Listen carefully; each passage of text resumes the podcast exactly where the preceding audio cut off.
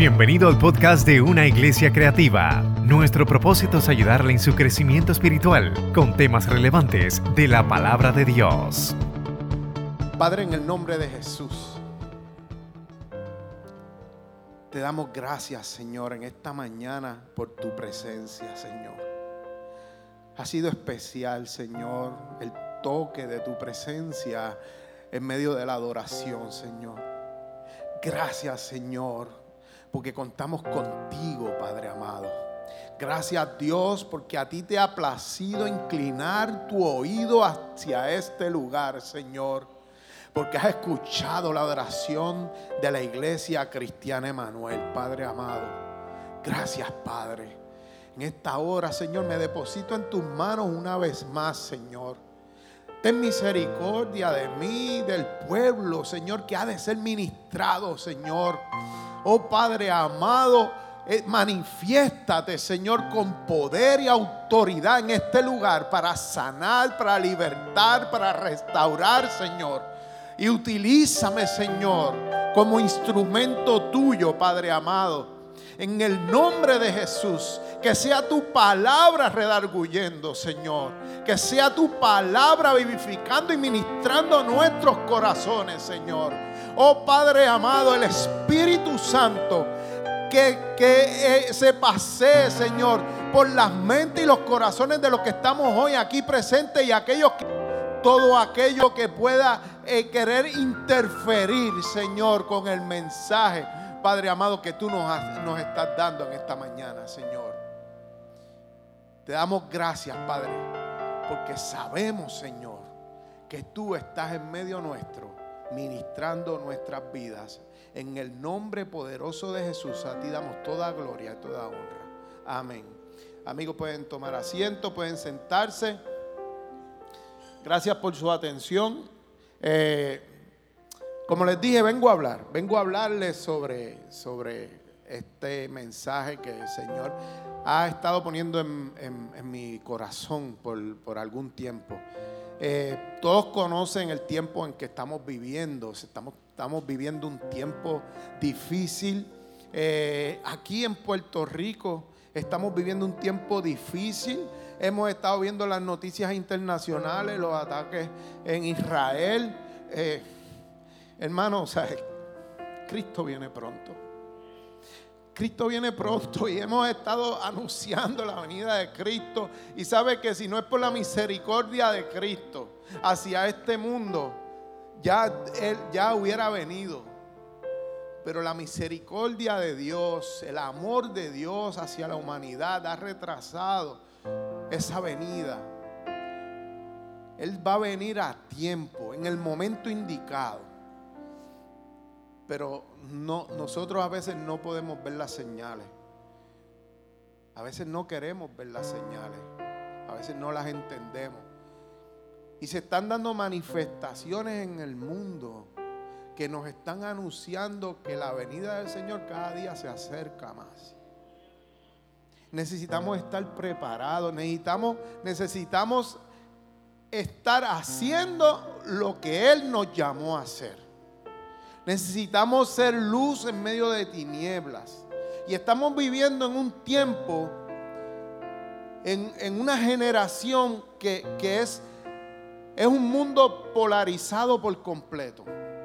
El que es de izquierda es de izquierda y el que es de derecha es de derecha. Y el que está en un extremo es enemigo del que está en el otro extremo. Y la iglesia no puede caer en el juego, en el sistema del mundo. Nosotros necesitamos actuar como Jesús actuaría en este tiempo. Necesitamos eh, eh, eh, manifestarnos como iglesia en medio del caos y la crisis que este mundo está viviendo. No podemos polarizarnos igual que como está haciendo el mundo. La iglesia fue colocada en el mundo para reconciliar al mundo con Dios. Y eso no lo podemos sacar de nuestra mente. No lo podemos olvidar. Que el ministerio de la reconciliación nos fue entregado a cada uno de nosotros. Y dice la palabra de Dios que tal parece que por medio de nosotros Dios grita al mundo reconciliados. Necesitamos comprender el propósito de la iglesia en el mundo. Así que no podemos ocupar un extremo de la crisis mundial para defendernos y atacar a los que están en el otro extremo. Y hemos estado viviendo eso durante mucho o demasiado tiempo. Nosotros necesitamos ocupar el lugar por el cual fuimos enviados a este mundo. Y, hace algún tiempo, hace varios días, escuché a alguien que dijo que somos el reflejo de la sociedad en que vivimos. Y de inmediato mi mente, como yo soy así, a veces los que me conocen, me pongo así medio controversial a veces, ¿verdad? A mi, a mi esposita, a niños, estos que están más cerca mío me gusta a veces buscarle las ocho patas al gato. Yo dije dentro de mí, pibe, no te rías. Yo, yo, dije dentro de mí, pero ¿cómo es eso? Que, que yo soy el reflejo de la sociedad en que vivimos. Y yo dije, no, no, no, la sociedad es el reflejo de nosotros. Porque nosotros somos la sociedad yo no puedo excluirme de la sociedad y decir, eh, la sociedad tiene un problema como si yo estuviera fuera de la sociedad. Es que nosotros somos parte de la sociedad. Entonces comienzo a reflexionar sobre eso. Y simplemente eh, nosotros tomamos la postura dentro de la situación y la crisis que vivimos de quejarnos de lo que ocurre, de, atacar lo que está ocurriendo, el sistema mundial, pero ¿qué postura, ¿qué postura asumimos para ser diferente a lo que está ocurriendo? Entonces eso me trajo a reflexionar sobre que me di cuenta, y yo, yo quería traer un espejo, yo quería traer y repartirles unos espejos a ustedes. Yo me puse creativo en la mente, pero se quedó ahí, en la mente. Entonces, yo me puse a, reflexionar sobre esto y, y, me, cuando yo me paro, aquí hay un reflejo, cuando yo me paro frente a un espejo y yo miro el reflejo que está, en la imagen que está reflejada en el espejo yo estoy viendo la misma imagen que está fuera del espejo. Pero mi enfoque solo se refleja en lo que veo al frente mío, porque yo no me veo yo mismo. O sea, ¿quién puede verse uno mismo? ¿Quién, quién puede mirar su propio rostro? Nadie. Pero cuando yo me paro frente al espejo, entonces yo veo la imagen que se refleja de mí mismo. Y cuando nosotros atacamos y criticamos el reflejo de la sociedad, lo estamos haciendo sin darnos cuenta que estamos atacando y criticando nuestro propio reflejo. O sea, ¿qué estoy yo reflejando? ¿Cuál es la imagen que yo estoy dando a la sociedad? Y esa es la pregunta del mensaje de esta mañana. ¿Qué imagen reflejo yo ante la sociedad?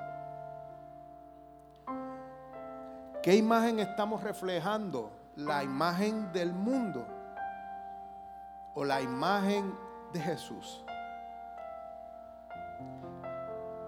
El mundo refleja ahora mismo en este tiempo intolerancia, violencia, egoísmo, difamación corrupción, odio, envidia, desconfianza, falta de valor por la vida, falta de empatía, discrimen, prejuicios, entre muchas otras cosas. Y nosotros como cristianos hemos sido en muchas ocasiones blancos de, de eso, de esos prejuicios, de esos ataques, de esa falta de confianza. Pero la realidad es que cuando nosotros como cristianos nos paramos al otro extremo del mundo y reflejamos desconfianza contra ellos y reflejamos falta de valor por su vida y, y reflejamos prejuicios contra ellos y atacamos la manera de pensar de ellos y atacamos las creencias de ellos y atacamos lo que ellos representan entonces, ¿qué estoy representando? ¿Qué estoy reflejando? ¿Cuál es la imagen que yo estoy dando al mundo? ¿Acaso no es la misma del mundo? Pero Dios no nos llamó a reflejar el mundo. Dios nos llamó a reflejar a Cristo, a asumir la imagen de Cristo ante el mundo. Que cuando el mundo vea a la iglesia, vea a Cristo entonces en 2 de Corintios, capítulo 3, verso 18, nos dice, por tanto, nosotros todos, escuche bien, por tanto, algunos escogidos, por tanto, aquellos que fueron llamados, por tanto, estos que fueron, eh, que son ministros, no, por tanto, nosotros todos, mirando a cara descubierta, como en un espejo, la gloria del Señor, somos transformados de gloria en gloria, en la misma imagen como por el Espíritu del Señor.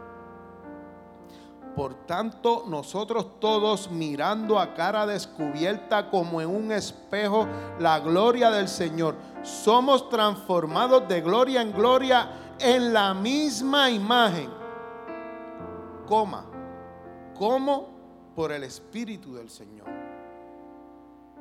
Entonces, necesitamos, quiero, voy a compartir tres puntitos de este texto. Y hay unos textos bíblicos que voy a traer hoy que a veces son como que difíciles de poderlos traer, de poderlos digerir y poderlos eh, explicar. Y voy a tratar de ser lo más sencillo posible. Y cuando Pablo dice nosotros todos, está usando un lenguaje inclusivo, o sea, que está hablando de un grupo. Y no solo está hablando de un grupo, sino que está hablando del grupo entero, de todo el grupo. Y se refiere a nosotros, a los cristianos, se refiere a la iglesia del Señor. Que nosotros vamos a ver a cara descubierta la gloria de Dios. Así que vamos a ver, quiero que vean y vayan conmigo a Romanos capítulo 8, versos 29 y 30. Cómo Pablo lo explica a los romanos. Y esto es un texto que me costó trabajo traerlo. Hay gente que se resiste a lo que dice este texto. Pero vamos a romper el esquema y paradigma esta mañana. Aquellos, aquellos que pudieron haber escuchado algo diferente, vamos a, vamos a traerlo de una manera sencilla. Romanos capítulo 8, versos 29 y 30 dice, porque a los que antes conoció, también los predestinó para que fuesen hechos conforme a la imagen de su Hijo para que Él sea el primogénito entre muchos hermanos. Y a los que predestinó, a estos también llamó, y a los que llamó, a estos también justificó, y a los que justificó, a estos también glorificó. Entonces, este texto bíblico, por lo general, trae conflictos internos dentro de la iglesia por la palabra predestinación. Porque muchos piensan entonces que, que Dios ya predestinó a aquellos que habían de ser salvos. Pero eso está totalmente fuera del contexto del texto bíblico. Aquí lo que nos dice es que a los que Dios conoció, que son los que predestinó, que no son otros que los que Él llamó, que no son otros que a los que Él justificó y que no son otros que los que Él glorificó. Y yo te pregunto esta mañana, mi hermano, ¿a quiénes Él conoció? A los que andaban con Él, a los que tú andas con Cristo. Pero yo tengo que decirte, Cristo te conoció. ¿Y a quiénes Él conoció? ¿A quiénes predestinó? aquellos que justificó.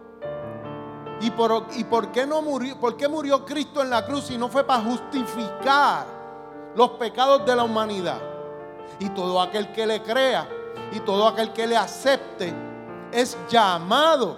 Y no y quiénes son aquellos que él predestinó? No fueron aquellos que son llamados.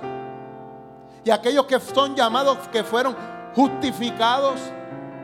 Y no es a la iglesia la que glorificó. O sea que yo necesito que entiendas que es a todos nosotros que el propósito de Dios y que Pablo lo explica aquí, que los predestinó para que fuesen hechos. Escúchame bien, Él nos predestinó para que fuéramos hechos a imagen conforme a la semejanza de Cristo. No es otra cosa que todo aquel que ha aceptado a Jesucristo como su Salvador, no hay opción. No hay opción, no es si puedo, no es si puede, es que cuando tú aceptaste a Cristo, que eres parte del plan de Dios, que entraste en la voluntad de Dios, has sido predestinado para alcanzar la imagen de Cristo Jesús. Es que no hay opción para Dios. Cuando entraste en ese plan ya fuiste predestinado. La decisión sigue siendo nuestra. El aceptar a Cristo o no aceptarlo. Pero una vez lo aceptas, estás entrando en el plan de Dios.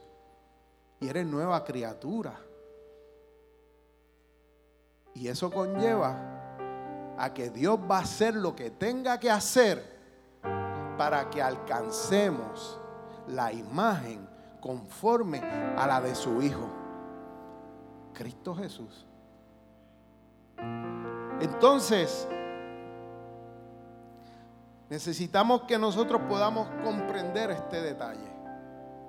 Y es que todos nosotros, todos los que hayan aceptado a Jesucristo, somos predestinados a alcanzar la estatura, la imagen, el reflejo del Hijo de Dios. Que no tengamos duda de eso. Entonces, el punto número dos, ya que entendemos que el propósito de Dios es para todos nosotros, como dijo Pablo, es, que mirando a cara descubierta, mirando a cara descubierta. ¿Por qué Pablo hace tal señalamiento de que aquellos que mirando a cara descubierta la gloria de Dios? Porque Pablo en ese texto hace referencia a Éxodo número 34, que nos habla de cuando Moisés subió al monte y recibió las tablas de la ley. Y su rostro brillaba por la gloria, la presencia de Dios. Y él tuvo que poner un velo. Y desde ahí, el pueblo de Israel nunca pudo mirar la gloria de Dios cara a cara. Siempre hubo un velo que cubría la gloria de Dios. Pero gloria a Dios por Jesucristo ¿Cuántos dan gloria a Dios porque Cristo partió el velo a la mitad y que hoy día la iglesia de Dios tiene acceso directo a la presencia de Dios? Que fuimos testigos hace un momento en nuestra adoración, cómo la presencia de Dios se manifiesta en medio de su pueblo. Entonces hoy día podemos decir que sus hijos, aquellos que hemos sido todos predestinados para alcanzar la imagen del, unigénito de Dios, podemos mirarle cara a cara, como en un espejo, a cara descubierta. Entonces dice Pablo, dice Pablo que mirando mirando la gloria de Dios a cara descubierta. Y es donde yo quería llegar. Es, es, lo medular de este mensaje. Es que somos transformados de gloria en gloria en la, en la misma imagen como por el Señor, como por el Espíritu del Señor. Entonces que somos transformados. Entonces no perdamos el enfoque de lo que estamos hablando, que es de reflejar a Cristo. Por eso pasé toda esta primera parte del texto bastante rápido, no quería obviarlo. Pero no perdamos el enfoque que de lo que estamos hablando es de reflejar a Cristo. Pero que para reflejar a Cristo necesitamos transformación. Necesitamos ser transformados. Y dice la palabra de Dios, eh, Pablo, hablándole a los Corintios, que somos transformados de gloria en gloria. Pero quiero traerles a colación que, que dice, somos transformados hablando en tiempo presente. No, no dice fuimos transformados ni seremos transformados. O sea, no es que cuando conocimos a Cristo y vinimos delante de su presencia y entramos en el proceso, fuimos transformados. Ni es que cuando Cristo venga o cuando baje un rayo del cielo y nos toque, seremos transformados. Es que desde ese momento entramos en un proceso de transformación y que cada momento, cada día estamos siendo transformados. Pero que para eso nosotros necesitamos mirar la, presencia de Dios. Necesitamos contemplar la gloria de Dios. Necesitamos establecer una relación, una comunión cercana entre nosotros y la gloria de Dios. A través de su palabra, a través de la oración, a través de nuestros propios hermanos que nos acompañan en el proceso de crecimiento, en el proceso de transformación. Entonces, al momento de, aceptar a Cristo, nosotros entramos en este proceso y somos transformados en, nuestro hombre interior. Eh, o sea, somos transformados en nuestro carácter, nuestro temperamento, son transformadas nuestras emociones, nuestras actitudes, entre muchas otras cosas, nuestra manera de pensar, nuestra manera de ver las cosas diferentes. O sea, nuestro ser interior, pues necesitamos establecernos en el tiempo en que estamos viviendo. Porque entonces tendría que decir, eh, somos transformados en el hombre interior y en la mujer interior. Porque es lo que estamos viviendo hoy. No quiero que nadie se ofenda, porque aún estamos siendo transformados. Estamos en el proceso. Y entonces estamos siendo transformados interiormente para que luego pueda ser manifestado exteriormente. Mientras miramos, contemplamos y observamos a Cristo. Y esta transformación se convierte en un proceso que va de conquista en conquista, de victoria en victoria y de gloria en gloria por medio de Jesucristo. Ahora, hay una situación que ocurre que quiero traerles. Y no traje los textos bíblicos, pero en Primera de Corintios capítulo 4, capítulo 11, Pablo le habla a los corintios invitándolos a imitarlo a Él. A imitarlo a Él.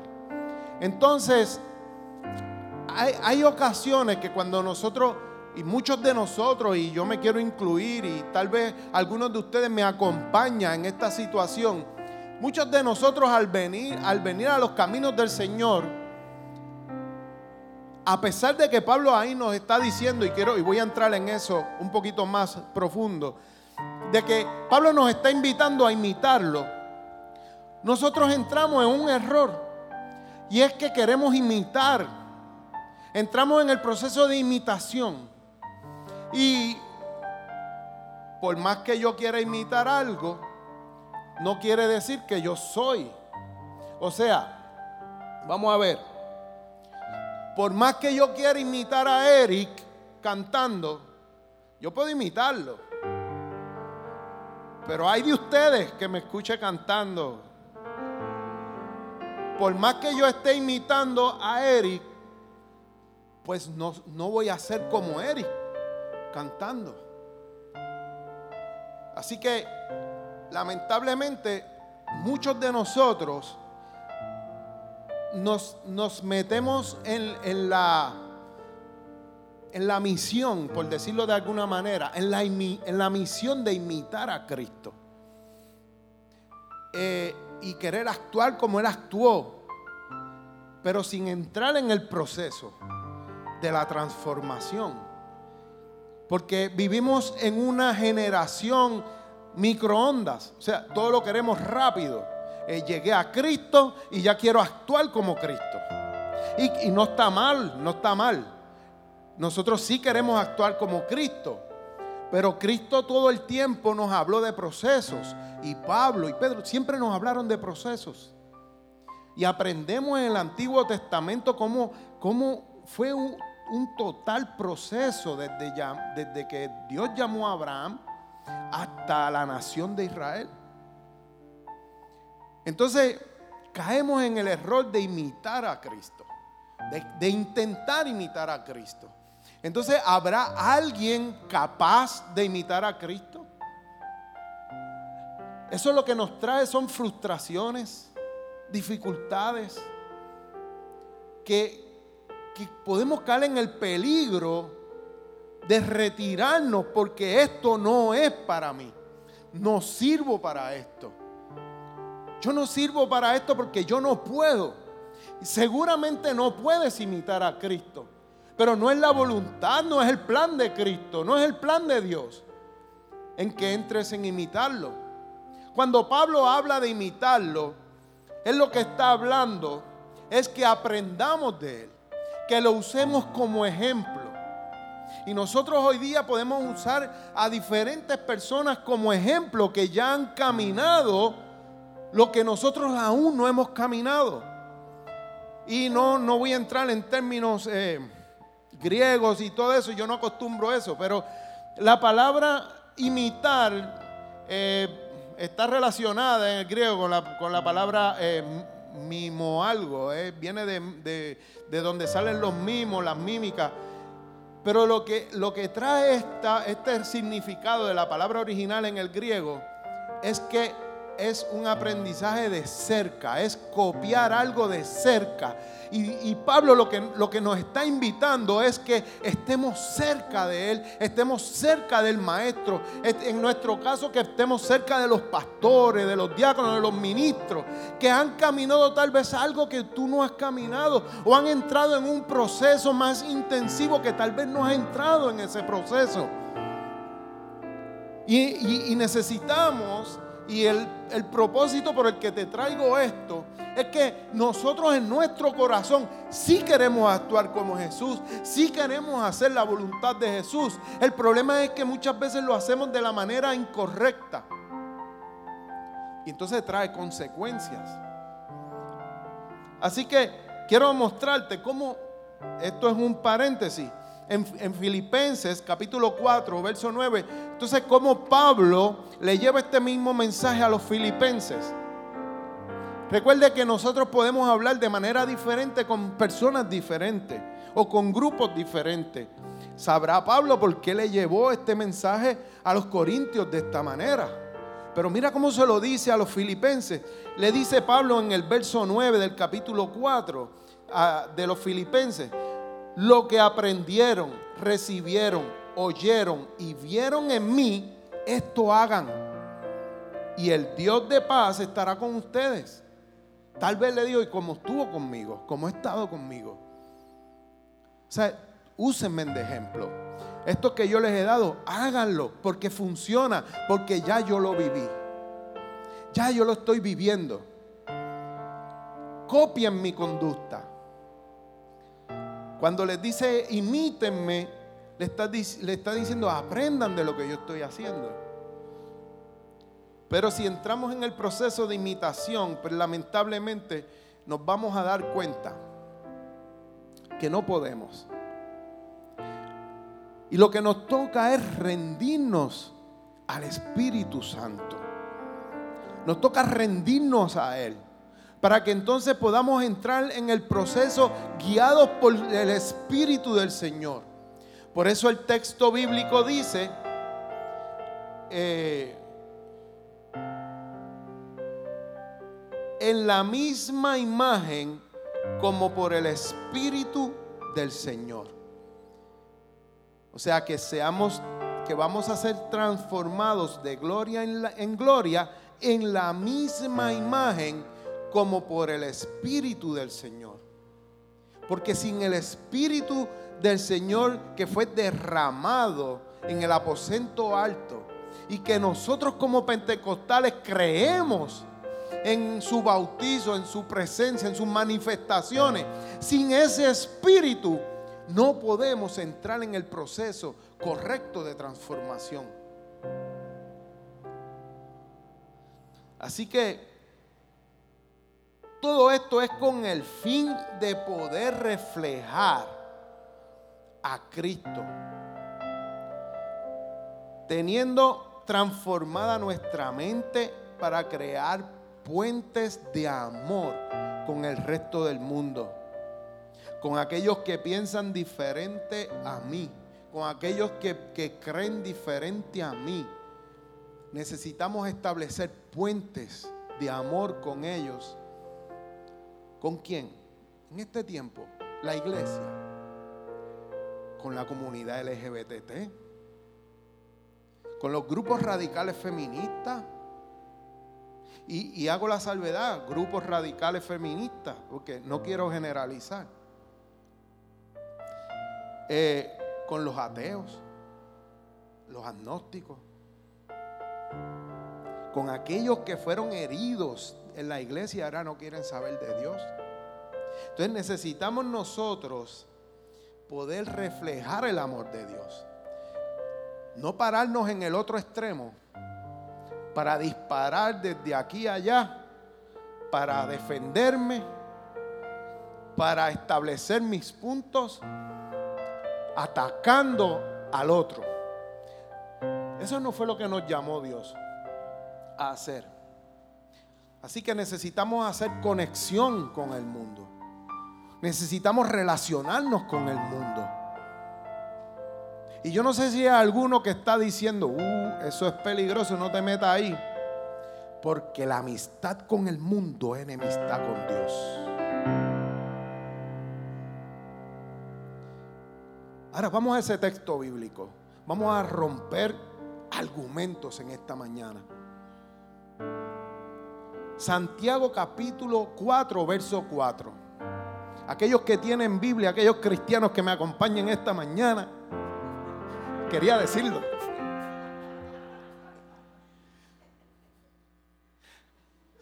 Santiago 4, verso 4. Oh almas adúlteras, ¿no sabéis que la amistad del mundo es enemistad contra Dios?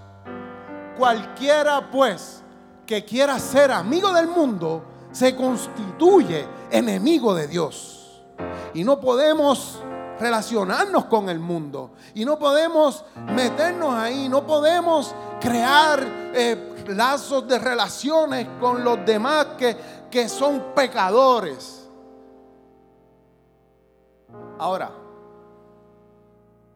ya no utilicemos el texto bíblico fuera de su contexto y vamos a leer unos cuantos versos antes y unos cuantos versos después. A ver, ¿qué nos está hablando Santiago aquí? Y no es Luis. Vamos a leer la Biblia. Desde el verso 2 hasta el verso 6. Y pueden leer el capítulo 4 completo y le va a dar un panorama mucho más amplio de lo que Santiago está transmitiendo a la iglesia. Dice, codiciáis y no tenéis, matáis y ardéis de envidia y no podéis alcanzar combatís y lucháis, pero no tenéis lo que deseáis, porque no pedís. pedid y no recibid, porque pedís mal para gastar en vuestros deleites. Oh almas adúlteras, ¿no sabéis que la amistad del mundo es enemistad contra Dios? Cualquiera que quiera ser amigo del mundo se constituye enemigo de Dios. Y en el 5 dice, oh, pensáis que la escritura dice en vano, el espíritu que el espíritu que él ha hecho morar en nosotros nos anhela celosamente. Pero pero él da mayor gracia. Por esto dice, Dios resiste a los soberbios y da gracia a los humildes. Así que, ¿quiénes son aquellos que tienen enemistad, eh, eh, amistad con el mundo? Los que se relacionan con pecadores o se relacionan con el resto del mundo. O sin embargo, son aquellos que aman más sus propios deleites que a Dios. O son aquellos que son soberbios, que creen más en lo, en lo que ellos pueden hacer y no obedecer la voluntad de Dios. Según Santiago, esos son los que tienen amistad con el mundo, porque actúan como el mundo actúa. Y por ahí sigue diciendo Santiago, eh, algunos otros pecados más y habla sobre la mentira y otras cosas más. Lean ese, ese capítulo 4 eh, de Santiago y podrán tener un panorama. O sea, la Biblia no nos dice que no nos relacionemos con el mundo. Cuando dice que no tengamos amistad con el mundo, lo que nos está diciendo es, no te hagas amigo del sistema del mundo. O sea, no te enamores del sistema del mundo que perece, que es corrupto. Porque yo doy gracia a los humildes. Y Jesús nos dijo, sed humildes y mansos de corazón, aprended de mí. Entonces, el que es envidioso, el que es codicioso, el que es soberbio, es aquel que tiene amistad con el mundo. Pero sin embargo,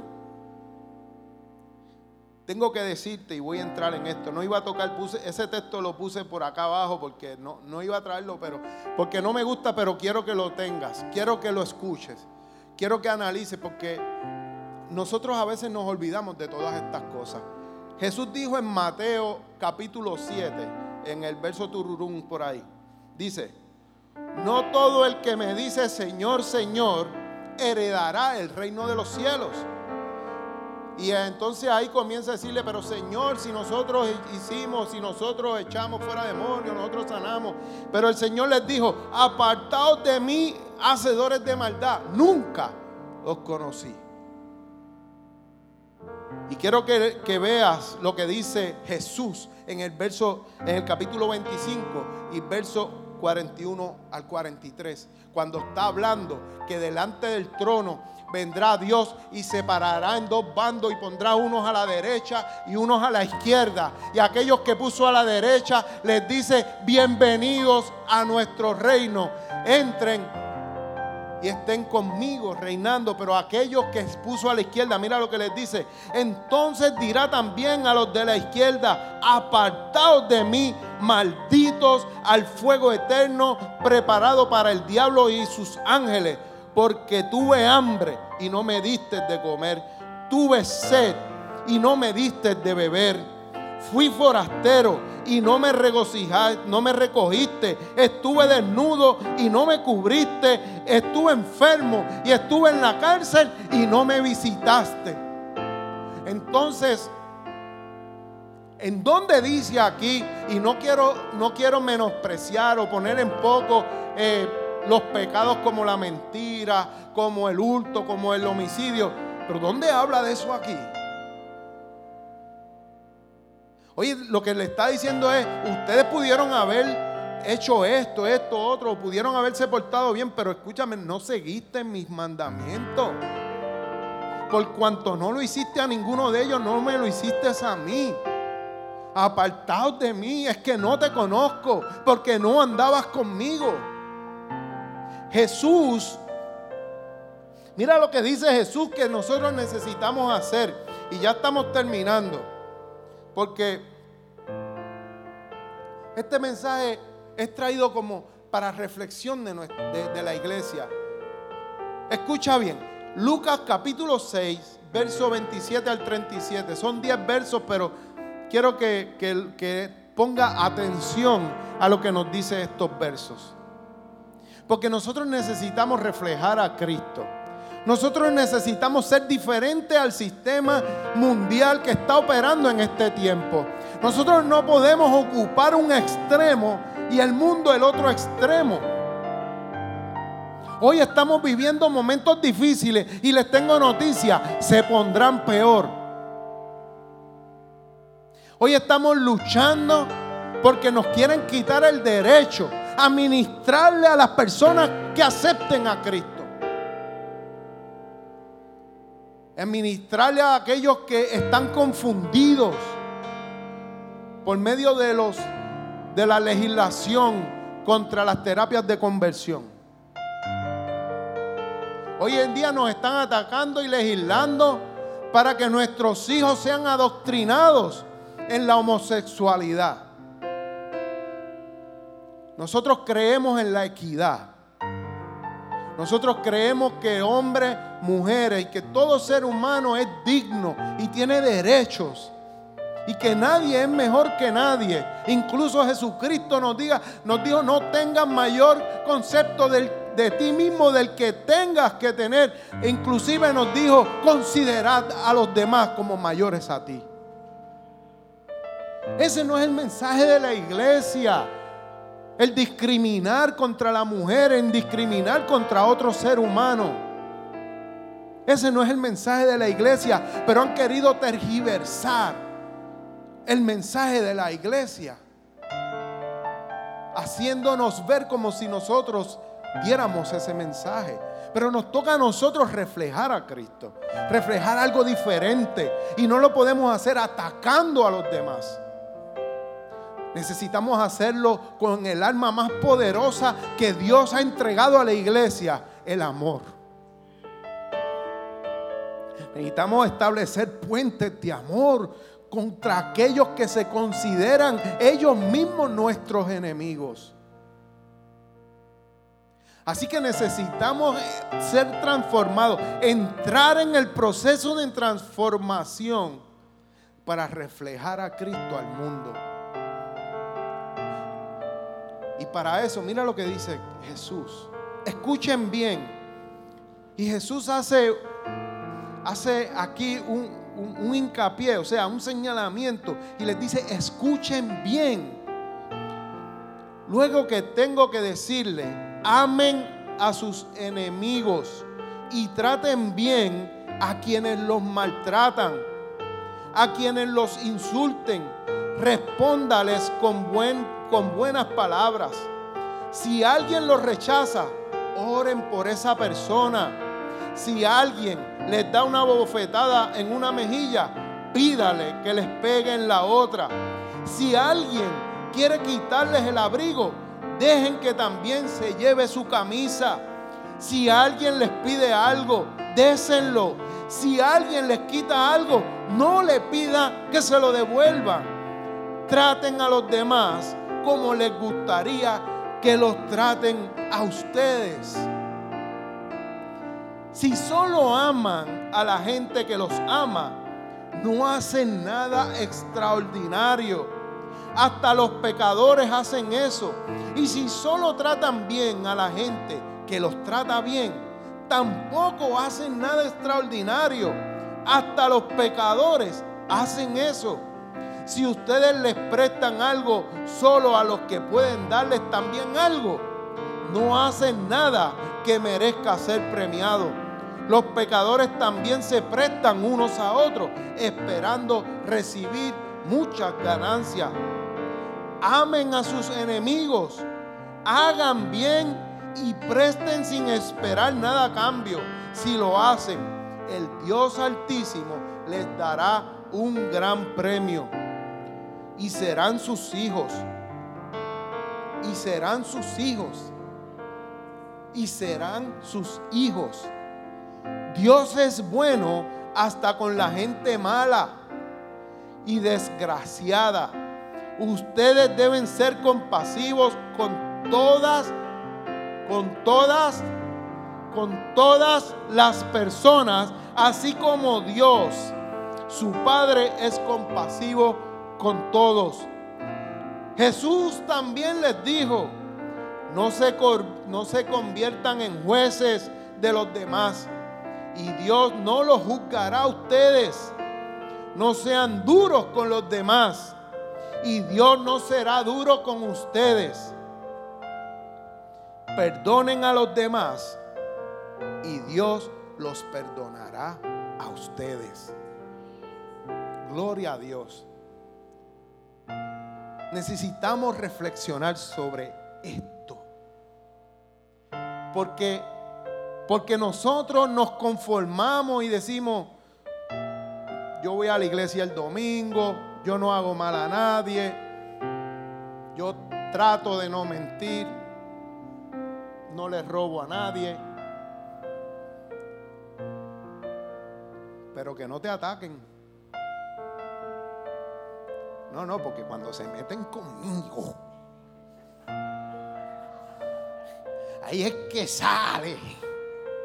Cuando se meten conmigo es que quieren despertar el viejo hombre. Ahí es que se me sale el monstruo. Algunos tienen monstruos por dentro.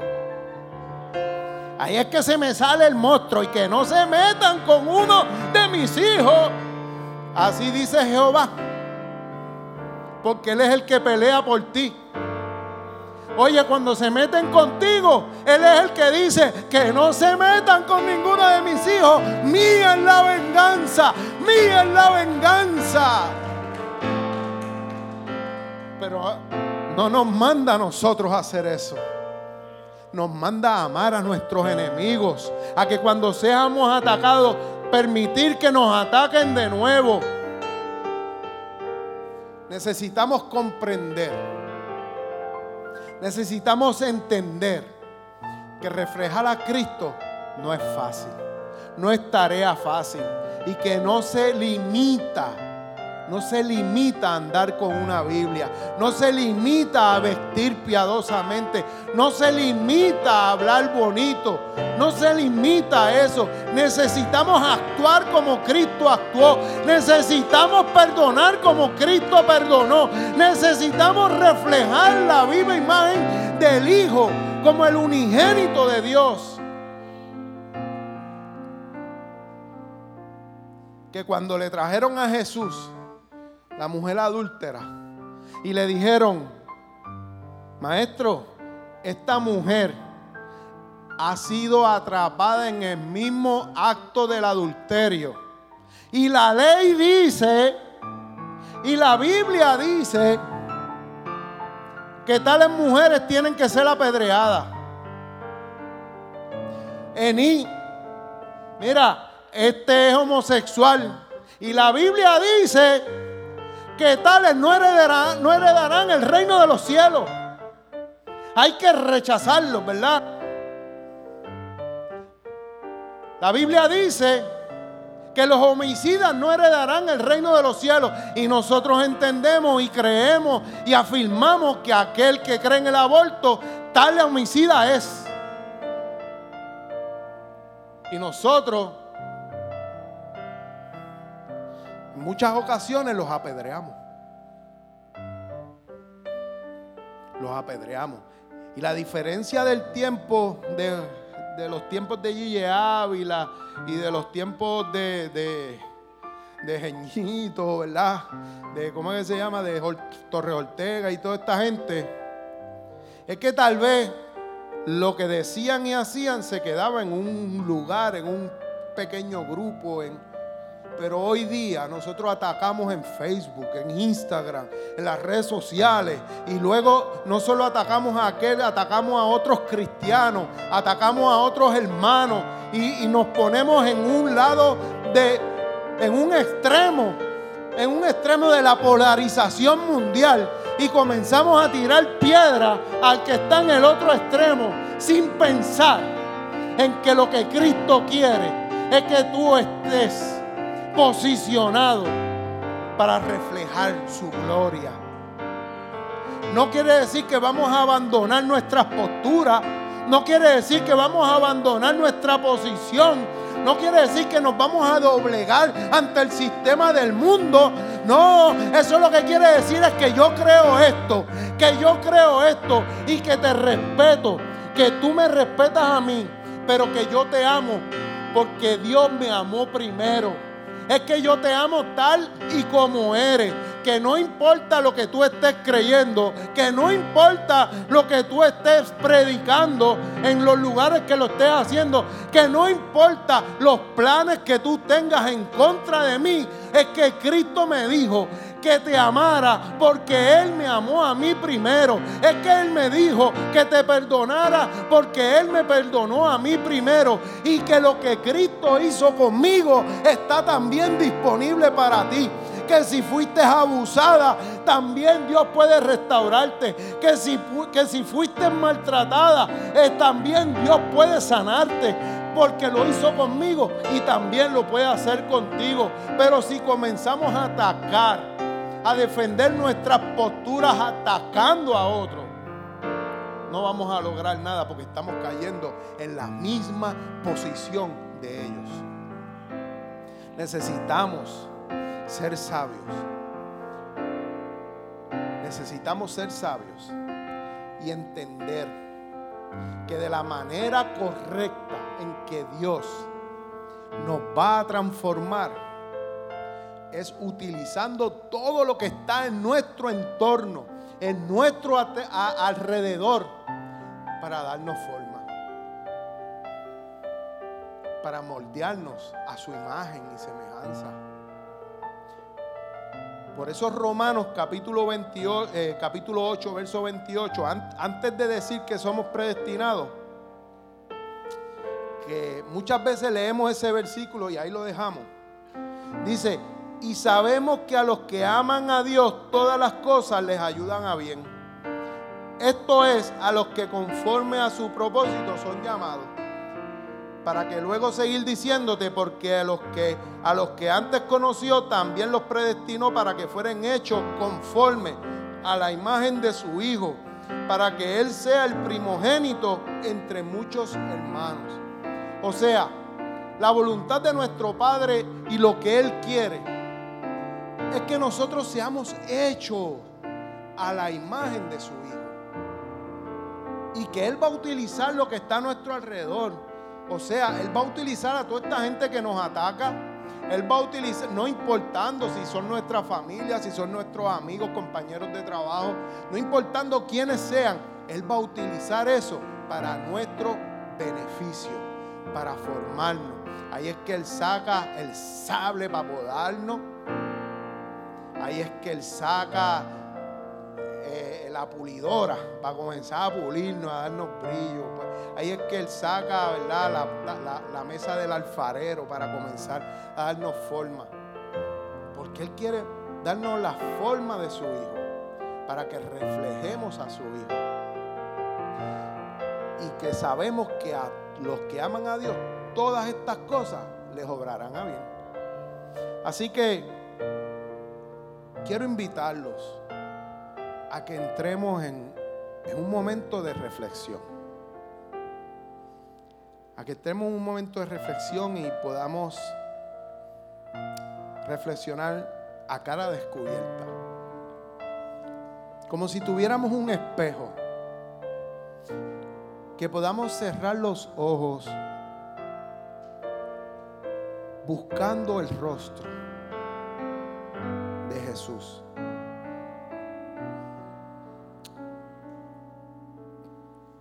¿Qué estamos reflejando? Mientras escuchamos esta canción, les, les, pido que cierren sus ojos, que inclinen su rostro y que reflexionen, mire, en los últimos días, cómo, cómo usted se ha comportado, cómo ha reaccionado ante situaciones. ¿Qué es lo que ha estado reflejando en su trabajo, en su casa? ¿Qué es lo que ha reflejado al mundo? Si nosotros estamos reflejando lo que estamos reflejando al mundo o estamos reflejando a Dios. Como dijo esta persona que escuché, es que el mundo, nosotros somos el reflejo del mundo. El mundo es reflejo de nosotros. Porque es una misma imagen. Ahora, si nosotros miramos a cara descubierta, como en un espejo, entonces podemos reflejar el rostro de Dios. Porque ya no vivo yo, sino que Cristo vive en mí. Que cuando nos miren, no te vean a ti, no me vean a mí, sino que vean a Cristo. Inclinemos nuestro rostro y meditemos